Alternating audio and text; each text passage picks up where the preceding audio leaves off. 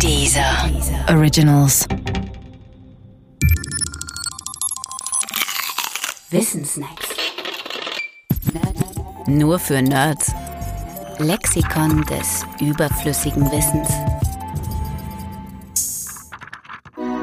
Was ist eine Zahl?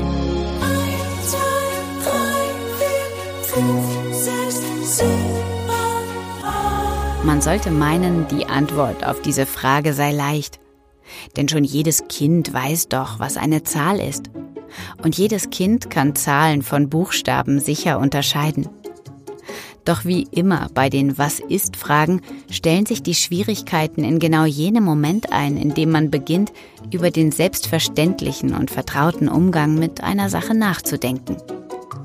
Mathematisch gesprochen ist eine Zahl eine Äquivalenzklasse unter der Relation der Gleichmächtigkeit. Das hört sich kompliziert an. Und das ist es auch, solange man es jedenfalls nicht in eine reale Situation überträgt. Zum Beispiel in die Situation eines Schäfers, der zusätzlich, und so sei es hier einmal vorausgesetzt, gar nicht zählen kann und auch keine Zahlwörter kennt. Wenn man diesen Schäfer nun darum bäte anzugeben, wie viele Schafe er denn hütet, wäre er mittellos und deshalb stumm, nur weil er nicht zählen kann? Nein, das wäre er nicht. Er könnte die Anzahl seiner Schafe nämlich so bestimmen. Seine Herde lässt er Tier für Tier durch ein schmales Tor passieren. Das Tor ist so schmal, dass immer nur ein Schaf hindurchpasst. Für jedes einzelne Schaf steckt er einen Stein in ein Säckchen. Wenn alle Schafe durch sind, könnte er dann dieses Säckchen nehmen und sagen, ich habe genauso viele Schafe, wie Steine im Säckchen sind. Recht hat er. Denn die Anzahl der Steine ist genauso groß wie die Anzahl der Schafe. Der Schäfer hat durch seine Torzählung ja eine gleich große Menge hergestellt. Und genau das meint die Rede von der Relation der Gleichmächtigkeit. Denn gleichmächtig ist nur der mathematische Begriff für gleich groß. Der Schäfer hätte statt der Steine natürlich auch Murmeln nehmen können. Oder Bonbons. Oder Schweine. Oder Striche.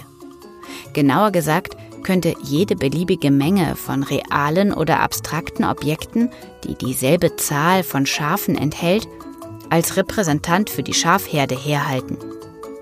Fasst man nun diese vielen unterschiedlichen Mengen wieder zu einer neuen großen Menge, einer Metamenge zusammen, dann spricht man von einer Äquivalenzklasse. Ein Beispiel in Worten. Angenommen, der Schäfer hütet 231 Schafe, dann ist natürlich die Schafherde selbst ein Element der Äquivalenzklasse, der wir den Namen 231 oder 231 geben genau wie das Säckchen mit den Steinen.